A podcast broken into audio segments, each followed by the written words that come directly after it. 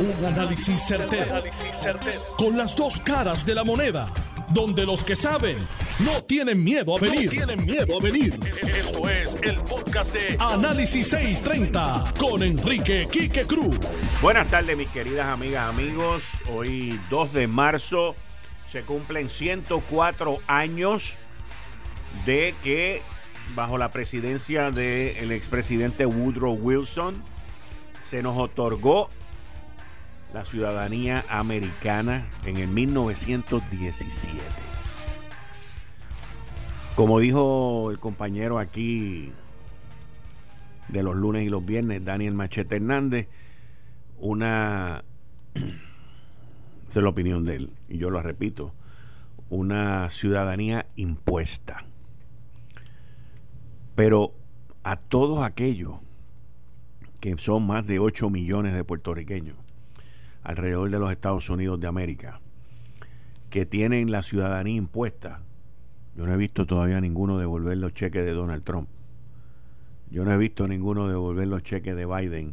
Y los veo a todos mirando las cuentas por las mañanas y chequeando a ver cuándo le van a hacer el depósito de los 1.400 del estímulo que viene por ahí. Sin contar la otra cantidad de beneficios que esa ciudadanía nos ha dado. Pero la ciudadanía se ha quedado corta porque es una ciudadanía que no incluye el voto. El voto en la mesa donde aquellos deciden imponernos su voluntad, imponernos sus leyes, imponernos lo que ellos quieren para nosotros sin nosotros poder opinar. Puerto Rico ha sido una colonia por más de 500 años y eso de ser colonia es algo que se te impregna en el DNA. Es algo que generación tras generación nacemos con eso, vivimos con eso y la gran mayoría se convierte en eso. Y esa es la demostración más clara que vemos en una carta que yo les hablé ayer a ustedes con fecha del 18 de febrero del 2021 que tres exgobernadores, los últimos tres exgobernadores del Partido Popular Democrático le dirigieron, le escribieron a el presidente de los Estados Unidos Joe Biden y Kamala Harris. El Partido Popular Democrático, que en una época desde los años 40 se convirtió en la esperanza que su líder, Luis Muñoz Marín, se convirtió en, en esa figura puertorriqueña que con la ayuda de los Estados Unidos sacó a muchos, a cientos de miles de puertorriqueños de la pobreza, que tuvo una visión espectacular y que trajo personas que lo ayudaron a él a echar esta isla hacia adelante de la mano de los Estados Unidos Hoy ese partido se ha convertido en cenizas, en cenizas, por una cuestión ideológica. El Partido Popular Democrático fue infiltrado por los independentistas.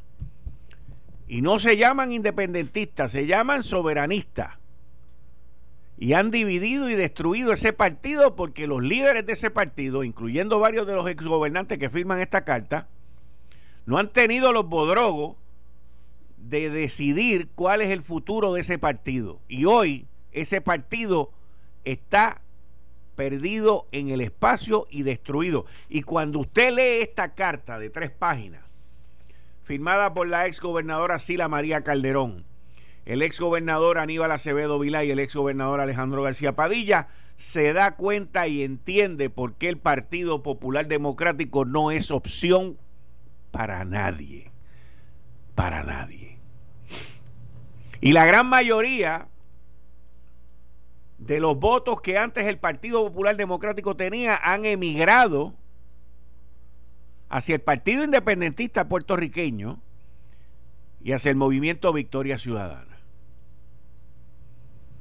Y hoy saben y reconocen que de la única manera que pueden ganar una elección es tratando de enmendar la constitución y buscando una segunda vuelta porque solos no ganan, no ganan, no ganan porque no son opción. Y no es que el partido se haya convertido en un partido viejo, no, al contrario, no es un partido viejo, es un partido descompuesto, no tiene idea, no tiene soluciones, no tiene alternativa y lo único que sabe es hablar mal y no, no sabe ni cómo hablar bien de sí mismo y eso es lo que vemos en esta carta. En esta carta los tres gobernantes reconocen que los últimos plebiscitos que se han legislado en Puerto Rico, bajo la mayoría del Partido Nuevo Progresista, han sido eso mismo. Como dice aquí, that of course is untenable. Liberals must view the issue of Puerto Rico status One needs only to look at the white variants of the last three plebiscites, all legislated by pro statehood majorities at the time. Uno solamente tiene que mirar a la gran variedad de los últimos tres plebiscitos, todos legislados por las mayorías en el momento pro estadidad. O sea, no ha habido un plebiscito legislado por un popular gobernante en los últimos mínimo 20 años. ¿Por qué? Porque no le quieren meter mano al problema. Por eso es que no son una alternativa. Porque quieren el status quo. Quieren seguir recibiendo fondos federales, quieren seguir en la quiebra, quieren seguir mendigando quieren seguir parando el progreso y no se han convertido en una alternativa. No son una alternativa ni para el desarrollo económico, porque cuando gobiernan lo único que hacen es clavarnos con impuestos. No son una alternativa para echar a Puerto Rico para adelante, porque cuando gobiernan buscaron la quiebra. No son una alternativa para el crecimiento de nada, porque no tienen la capacidad ni tan siquiera de comunicarlo como pasa en esta carta, donde ellos mismos aceptan y entienden que le tienen pánico a los plebiscitos, porque a ellos lo que les gusta es la chorrera, lo fácil, la asamblea constituyente, eso es lo, lo que les gusta y ahora les gusta más todavía. Y tienen a su congresista Nidia Velázquez empujando por allá para lo que ellos llaman la libre determinación. Y ahora ellos llaman liberales a aquellos congresistas y senadores demócratas que apoyan la estadidad. Hoy nuestra comisionada residente, en conjunto con el congresista de la Florida, Darren Soto, Stephanie Murphy, que ha apoyado la estadidad, Marco Rubio, que habló y dijo que apoyaba también, con mucha probabilidad Rick Scott, senador también por el estado de la Florida, al igual que otros senadores, pero hoy 51 congresistas, 51 congresistas, demócratas y republicanos, endosaron este proyecto. Este proyecto de admisión. Y los populares no duermen. Los populares están preocupados porque se les va a acabar la guachafita. Y nuestro momento es ahora. Y este es el momento de empujar, empujar, empujar y no rendirse. La lucha es incansable, el camino es incansable y nuestra fuerza es incansable. No nos queda de otra. Nos van a atacar, nos van a hacer todo lo que siempre han hecho, el miedo. Esta misma carta dice que nosotros no podemos pagar impuestos federales, que no podemos pagar impuestos federales, no podemos pagar impuestos federales por todos los aumentos de impuestos estatales que nos clavaron en las pasadas administraciones populares. Por eso es que no podemos pagar impuestos federales. No podemos pagar impuestos federales porque nos metieron en la quiebra y la quiebra no nos permite quitar las injusticias de los impuestos que nos pasaron las pasadas administraciones populares. Y hoy ante ese miedo, ante ese pánico, ponen un anuncio, un cantito de anuncio, porque aquello cuesta caro también, en el periódico New York Times, donde menosprecian la mayoría, los 655 mil votos, esos 655 mil votos que votaron por la estadidad, lo menosprecian, no lo respetan. Por lo menos hay gente decente en ese partido, como lo es el presidente del Senado, José Luis Dalmao, que reconoce que esa mayoría hay que oírla, hay que respetarla. Como lo dijo Ronnie Jarabo ayer en este programa, el error del liderato popular, excluyendo a José Luis Dalmao y a Tatito, pero a los exgobernantes y a otros, es que no quieren reconocer la voluntad del pueblo y quieren imponer la de ellos. La mediocridad de lo que ellos nos han dejado en esta isla. Lo quieren imponer. Por encima de una mayoría de 655 mil votos. Y nosotros, que somos esa mayoría y la representamos, no podemos permitir eso. No lo podemos permitir y no lo vamos a permitir. Pero la carta, que es parte también de mi columna mañana en el periódico El Nuevo Día, es la carta del miedo, así se titula la columna. Es la carta donde ellos reconocen lo que no se atreven a hacer. Es la carta que le pone etiqueta a los que aprueban la, la estadidad. Ahora somos liberales. Y vuelve la mano de Aníbal Acevedo Vilá, que se ve bien fuerte en la tinta de esta carta, a tratar de diluir el resultado del plebiscito de Luis Fortuño del 2012, donde la estadidad sacó un 61%, y la trata de diluir con la fórmula matemática de que hay que contar las papeletas vacías. Hasta eso llegan. Hasta ese nivel de incompetencia de poca creatividad y poca solución llega el liderato popular, señores, a que cuenten papeletas en blanco. ¿Por qué no le dicen eso al alcalde de Aguadilla? ¿Eh? O se lo pueden decir a Manuel Natal, que salió de su fila y los destruyó a ustedes en San Juan. Ese es el Partido Popular y eso es lo que se ha convertido el Partido Popular. Y grábenme, sí, grábenme y escúchenme para que sean más competentes, para que sean más eficientes, para que piensen en el bienestar de los que mandan, de la mayoría en las urnas, en el tema que sea. Porque ustedes son buenos imponiendo. ¿Imponiendo qué? Impuestos para después decir que tenemos una economía pobre. Aquel que habla mal de ti no va a decir nada bien de ti, obviamente. Y ustedes son buenos escribiendo cartas para allá hablando mal de nosotros. Son buenos haciendo eso. Pero hoy comienza un proceso que la única meta que tiene que tener el Partido Nuevo Progresista, la única meta, es esa. Porque la suerte con todo lo demás está echado. Y esa debe ser la única meta, la estadidad. Lograr la aprobación lo más pronto posible en el comité, que va a ser bloqueado por Nidia Velázquez lograr la aprobación lo más pronto posible en la Cámara de Representantes, montar en el potro a todo ese chorrito de demócratas que han dicho que van a votar por la estadidad, montarlos en el potro y lograr la aprobación en la Cámara de Representantes.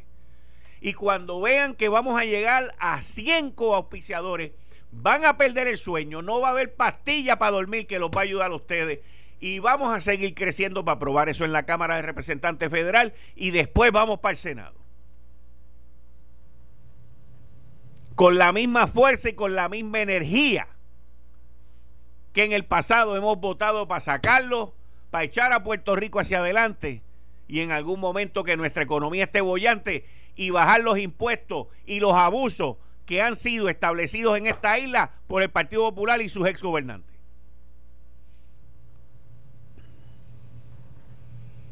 Esta isla merece mucho más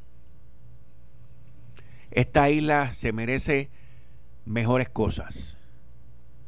Se merece respeto. Y el respeto tiene que empezar entre nosotros.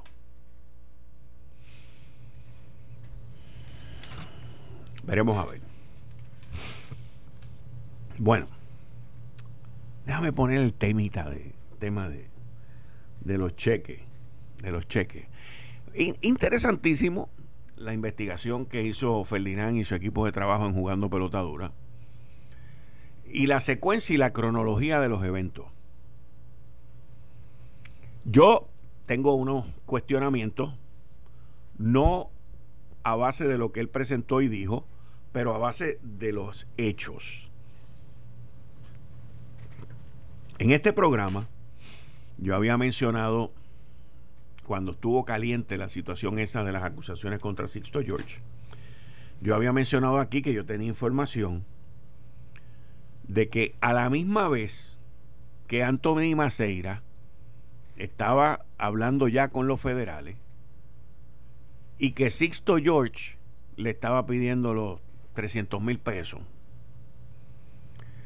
que a la misma vez que se llevó a cabo la entrevista en la emisora de radio,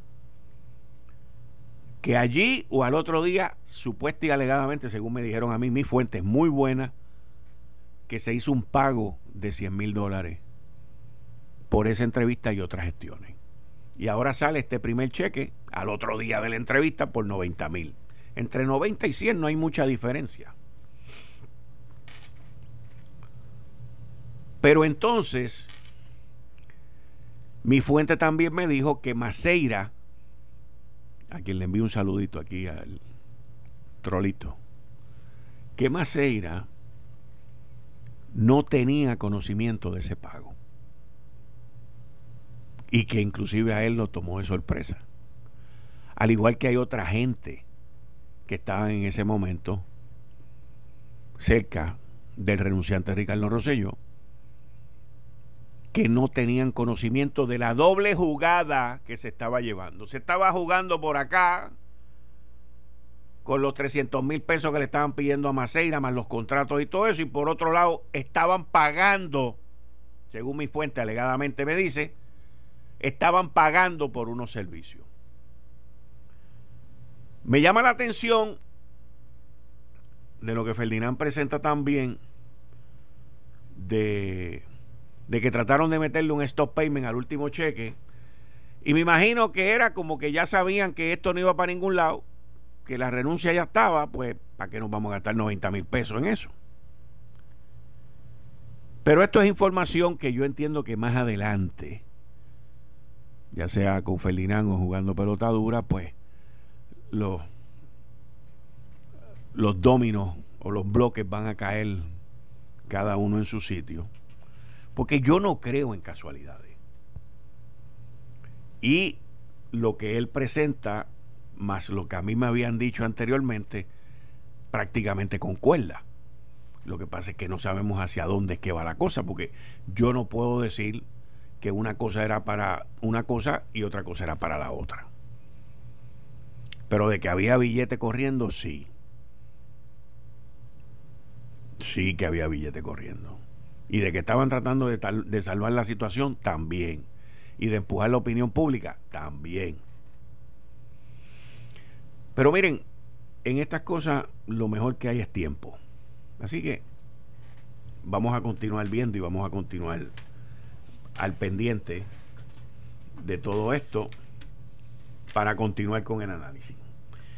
Bueno, se anunció hoy que la farmacéutica Merck, una de las farmacéuticas más grandes que hay en los Estados Unidos a nivel mundial, tuvieron, no sé si todavía tienen, pero están aquí en Puerto Rico, va a comenzar a manufacturar la vacuna de Johnson Johnson para elevar el nivel de dosis que van a ver y esto todo va encaminado. Y, y esto a pesar de que son competidores Johnson Johnson y Merck. Ya esto se logró en Europa con la francesa, creo que fue Sanofi, que acordó también allá, a pesar de que son competidores, convertirse en manufacturera de la de Pfizer o la de Moderna, una de las dos. Así que eh, las, las farmacéuticas que no fueron exitosas en el desarrollo de las vacunas y se quedaron solteras, pues han conseguido por lo menos la fabricación y ganarse un buen billete que lo está pagando el gobierno federal. Vamos a estar claros. Vamos a estar claros. Eso es una noticia excelente para el retorno al, al trabajo, pero sobre todo a la inmunización de la población, porque mientras más gente esté inmunizada, pues mejores van las cosas. En los Estados Unidos de América creo que ya van como por 51, 52 millones de personas que han sido vacunadas.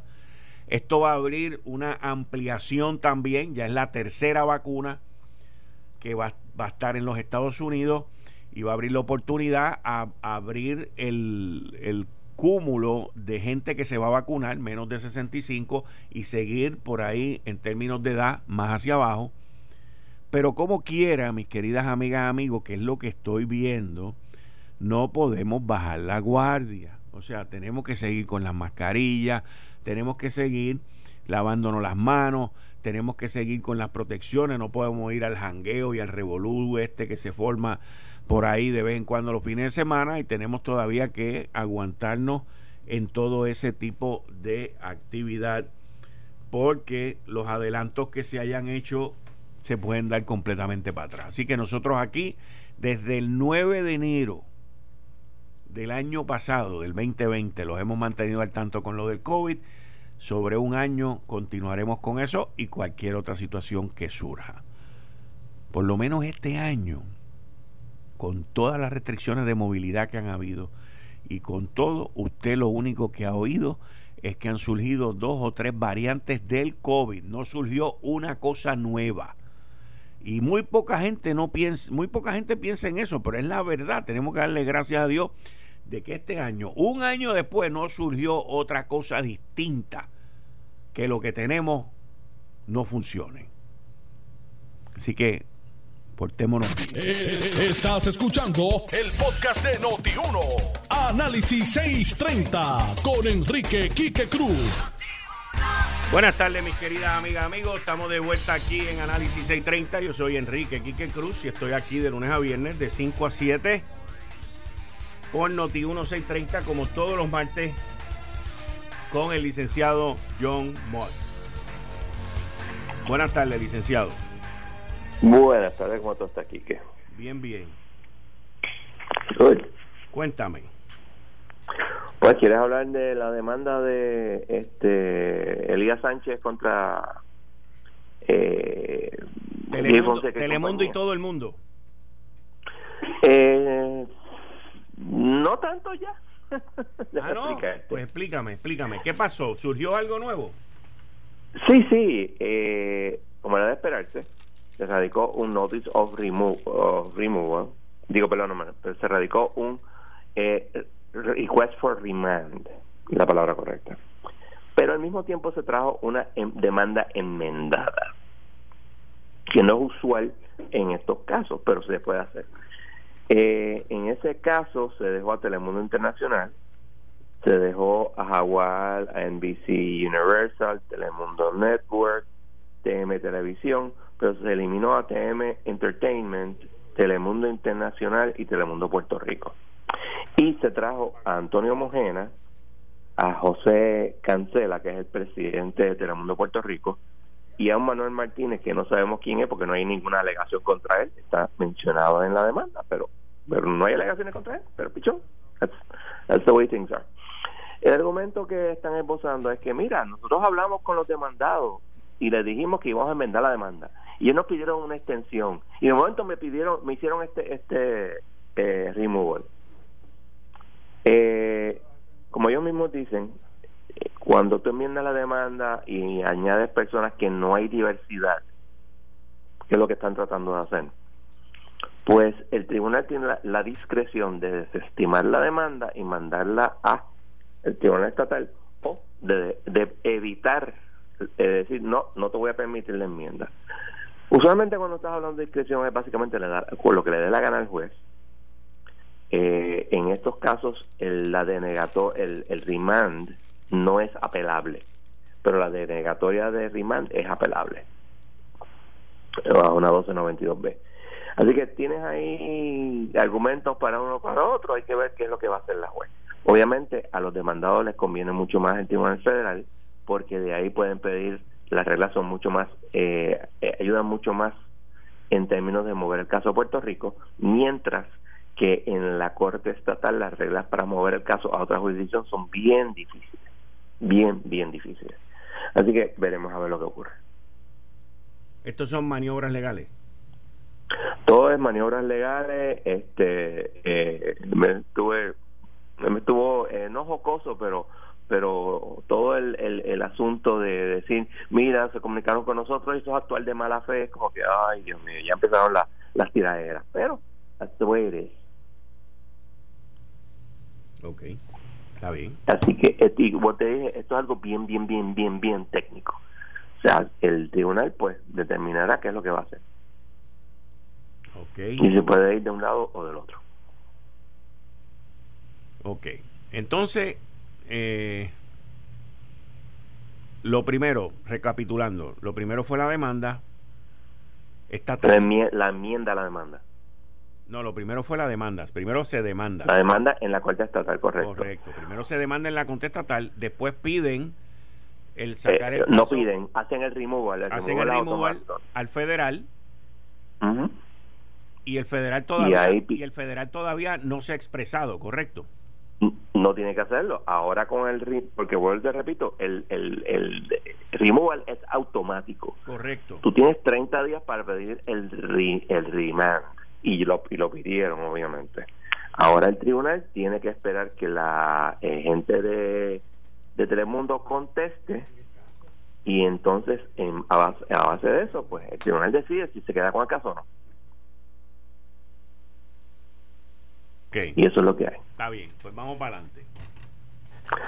Y pues, este, viste que radicaron el proyecto de admisión. No he tenido tiempo de leerlo, pero por lo menos ya algo está encaminado. Aparentemente hay ciertos senadores y representantes que están de acuerdo con, con la idea.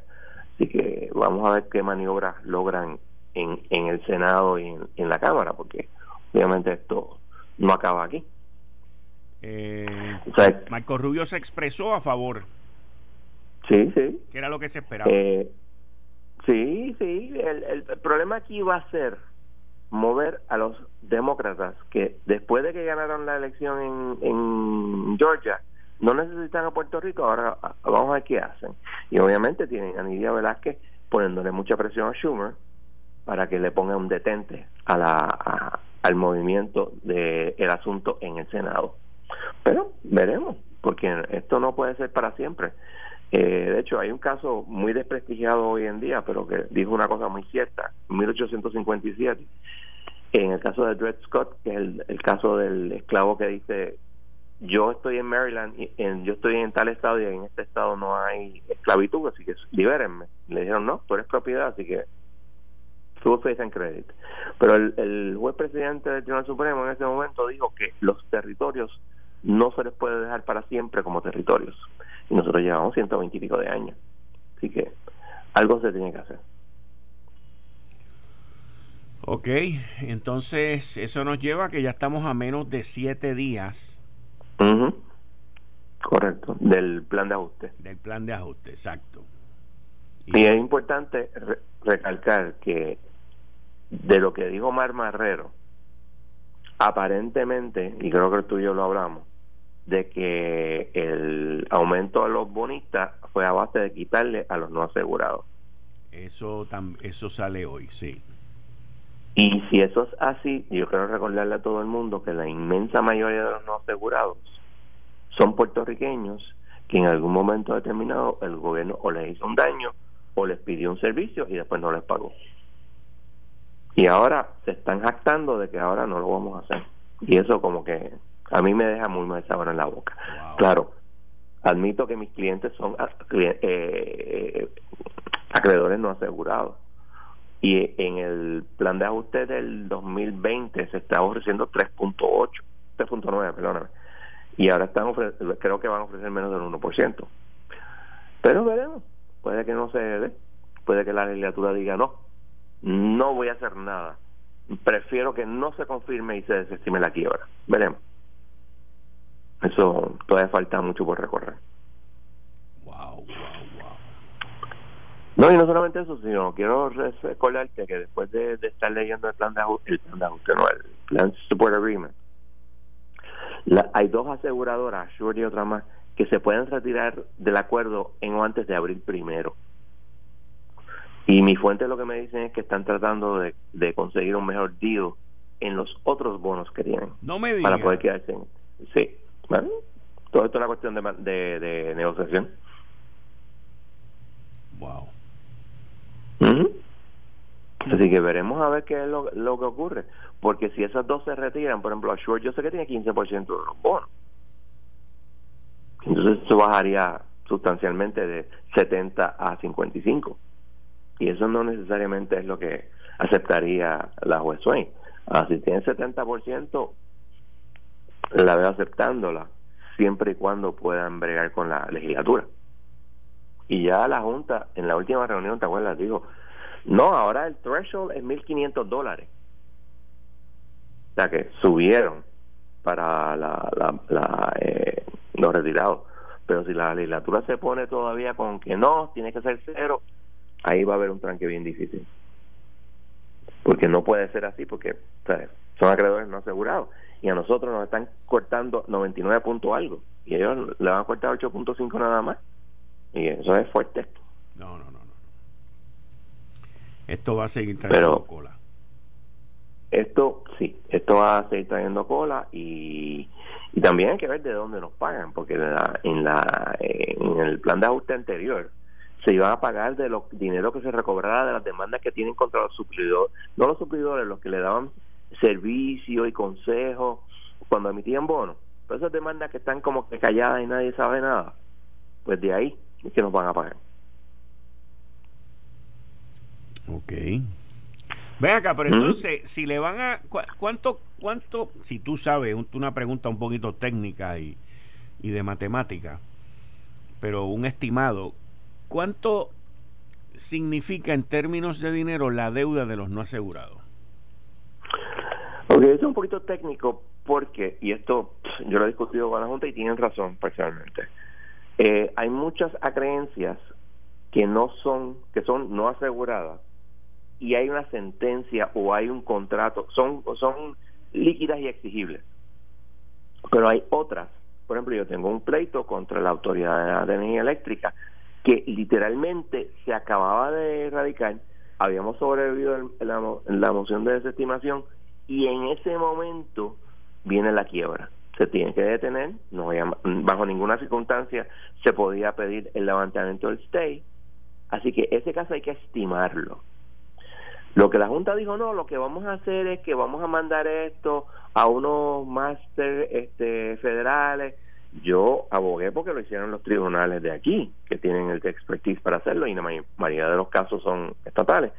Pero la juez decidió, hice con la Junta, y la verdad es que yo te diría que eh, ha habido bien pocos casos que han sido referidos a ese, a ese procedimiento.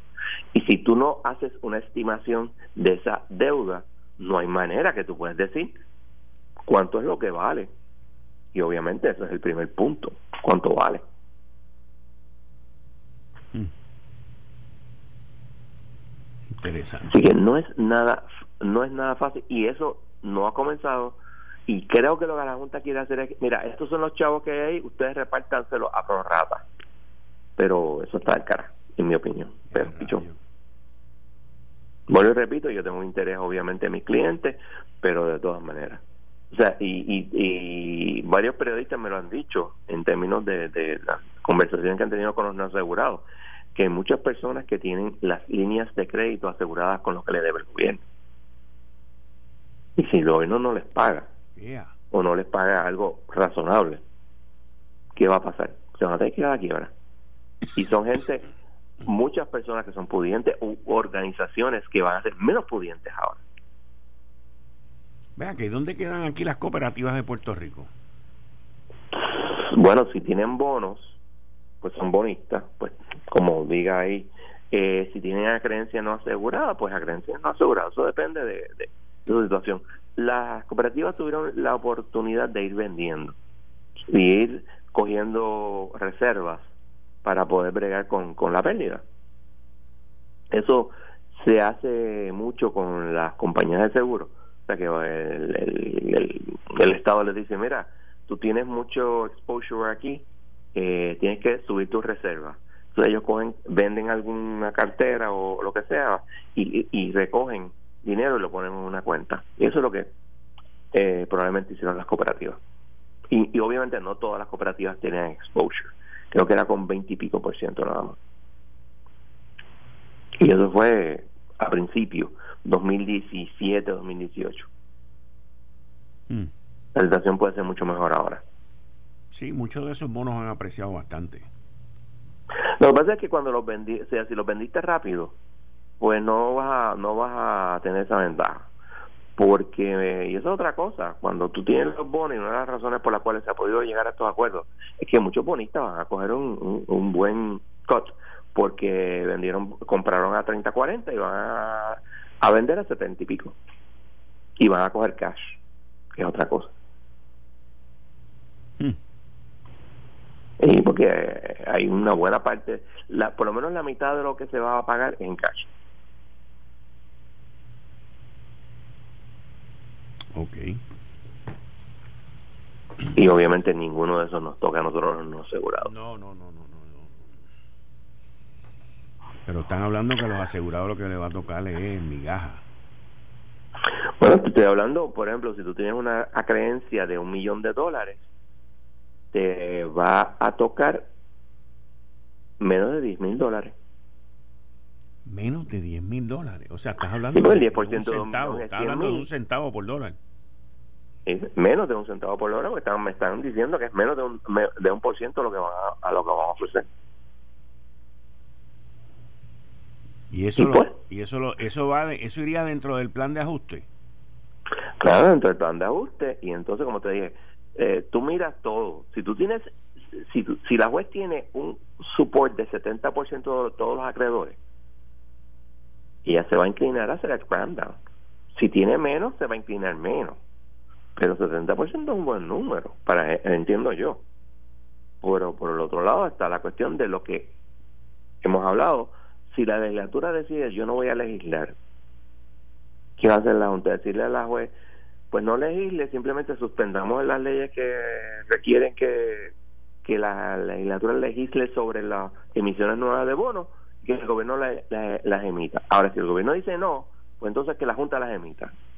Podría ser, pero contra, está difícil. Está, es una extensión bien fuerte. Pero las alternativas existen, porque la otra alternativa es la desestimación de la quiebra. Hmm. Hmm. Y yo no creo que la juez quiera hacerlo, pero tal vez lo haga. Vamos a ver, yo veo esto ya, yo no sé si es que yo estoy muy optimista o qué, pero lo veo más cerca del final. La Junta lo quiere, según lo que indicaron, lo quieren para resolver para el eh, otoño, que es septiembre a noviembre. Yo lo veo más difícil, pero eso depende de, de del schedule que le pidan a la juez, el schedule que la juez permita porque primero se tiene que hacer una, una vista sobre la eh, sobre el disclosure statement, después de eso se vota, después de la votación vienen la, la y, y, durante la votación vienen las objeciones y eh, una vista sobre el cram down, porque eso es otra cosa. Eso no, en un capítulo 11 los cram down es bastante común. Nunca se ha hecho que yo sepa en un capítulo 9. Se ha hablado que se hizo en, en, en, en un par de casos, pero en realidad no fue un cram down como tal. Pero aquí vamos a ver, vamos a ver lo que pasa. Oye, cambiándote el tema y volviendo al tema que tocamos la semana pasada que tiene que ver con Luma y el contrato. El contrato de Luma dice que el ellos tomar posesión de la Autoridad de Energía Eléctrica puede ser eh, atrasado eh, si la Autoridad de Energía Eléctrica no ha salido de la quiebra. Y yo no creo que la autoridad vaya a salir de la quiebra antes del primero de junio. La autoridad no va a salir de la quiebra, ni siquiera, ni siquiera hay un plan de ajuste. Lo sé, por eso te digo, o sea, pero eso, eso lo leí yo este domingo en una entrevista que le hicieron al presidente y lo leí también en la resolución eh, que emitió la comisión de Luis Raúl Torres en la Cámara de Representantes, eh, refiriendo a ética al presidente del negociado de energía, Edison Avilés de Liz. Eh, y ahí en esa resolución dice eso que yo te estoy mencionando. Bueno, yo lo único que te voy a decir es lo siguiente. Entonces, pero espérate, entonces, como esa quiebra de esa entidad no va a estar lista, terminada para junio primero, sin embargo nosotros vamos a seguir pagándole a ellos. O sea, aquí hay algo como que no me hace sentido tampoco.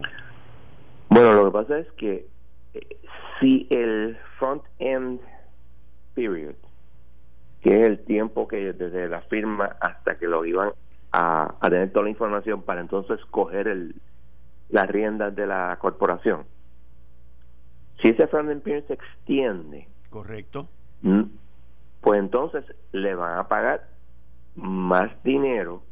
Porque eso tenía un término de 130, creo que el, estimado era 136 millones. Que eso es un gasto administrativo decidido por la juez, ya. Si extienden ese periodo con toda probabilidad, entonces pidan que ese periodo extendido sea también un gasto administrativo. Entonces podrías darle la vuelta. Porque el pago a Luma es solamente cuando toman control de la autoridad. Por eso lo dice el contrato. Lo que es 190 millones empezando, después sigue subiendo a 100 millones con los bonos y todas las demás cosas. Así que yo, y, yo estoy de acuerdo contigo, el, plan de ajuste de la, de la autoridad vendrá con suerte. Eso lo sabremos más tarde en el mes de marzo, por cierto, porque ellos tienen que hacer un informe eh, a la juez. puede ser que lo decidan radicar en abril o mayo, y a finales del año que viene y a principios del año que viene se, se, se, confirme o sea menos porque como obviamente estamos hablando de mucho menos dinero pues en vez de nueve meses sean seis meses. Pero de todas maneras no va a ser junio. No voy José. Por eso te digo tú sabes y es que es que esto esto va encaminado a un reguero más grande de lo que es. Entonces lo otro es ¿qué, ¿qué va a hacer Luma el primero de junio si no tiene suficientes empleados? Pregúntale a Luma. No, yo sé, pero que no pueden empezar tampoco. Y no puedes venir a echarle la culpa que los de la Autoridad de Energía Eléctrica no se quisieron mudar. El problema de los empleados de la autoridad es un problema real, porque de hecho en la última vista hubo múltiples preguntas que le hicieron a Yaresco sobre eso. Y muchas de las preguntas, preguntas muy inteligentes. Una de ellas era, mira, este, yo voy a poder pasar mi retiro de la autoridad a Luma. Eh, voy yo a tener la misma compensación. O sea, varias preguntas inteligentes y lógicas. Y ya no las puedo contestar, tú vas a decir, mira, eso en realidad yo entiendo que la, el gobierno tiene que, y la, y la autoridad tiene que eh, contestar. Pero no lo sabemos. Es como, aun si tú estás dispuesto a moverte, que yo entiendo por qué algunas personas no quieren hacerlo, vas a hacerlo si no te contestan la pregunta. Ah, eh, eh, voy a voy a mantener mi seniority que yo he, estado, he tenido por años en, en la autoridad si me muda a Luma. Otra pregunta muy válida, pero no lo sabemos. Luma no ha dicho, el gobierno no ha dicho. Y otra pregunta importante, esos empleados van a decir que ninguno quiere moverse para la, para Luma. ¿Dónde los vas a poner? Porque la ley dice que no, no, no los puedes despedir y que van a pasar al gobierno, pero ¿dónde? O sea, porque permíteme, permíteme preguntar, ¿Qué va a ser un celador de líneas? Un trabajo muy importante, difícil y técnico en una agencia que no sea la Autoridad de Energía Eléctrica.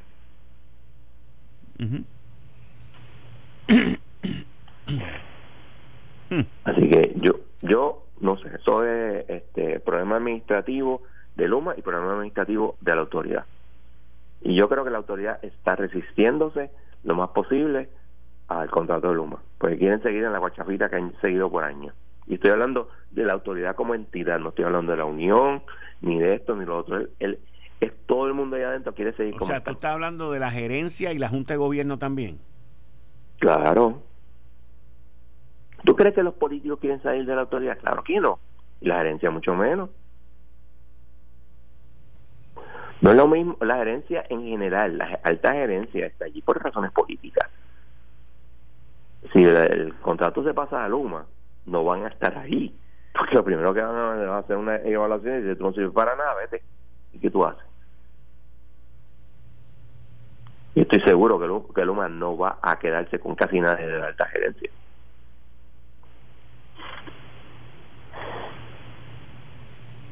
¿Y qué van a hacer esa gente?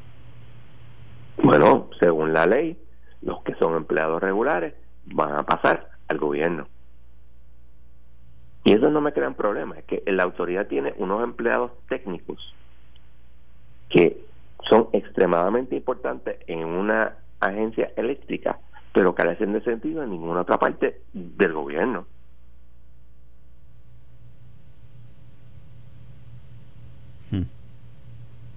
Es, es, es una cuestión que cuando hicieron la ley, como siempre en Puerto Rico, hay que proteger los empleados públicos. Pero, ok, chévere, pero si no los cogen, ¿dónde van a quedar? ¿Con dónde los vas a poner? Sí, sí.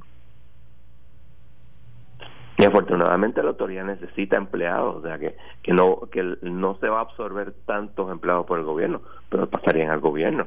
Y hay, hay por ejemplo, contabilidad, recursos humanos, servicios al cliente, todo ese tipo de cosas se pueden integrar, pero hay partes técnicas que no hay manera bajo el cielo que lo puedas integrar porque no hay trabajo para ellos, que ellos estén entrenados. Ahora, desde, el ¿Eh? punto, desde el punto de vista legal, John, antes de que te vayas, rapidito, ¿qué peso tiene el que la jefa de recursos humanos de Luma diga que el que no esté al lado de acá le diga a los gerenciales de la Autoridad de Energía Eléctrica, como salió ayer, que el que no esté con nosotros acá no va a tener acceso para entrar a trabajar el primero de junio, cuando ellos no son el patrono de esa gente hoy.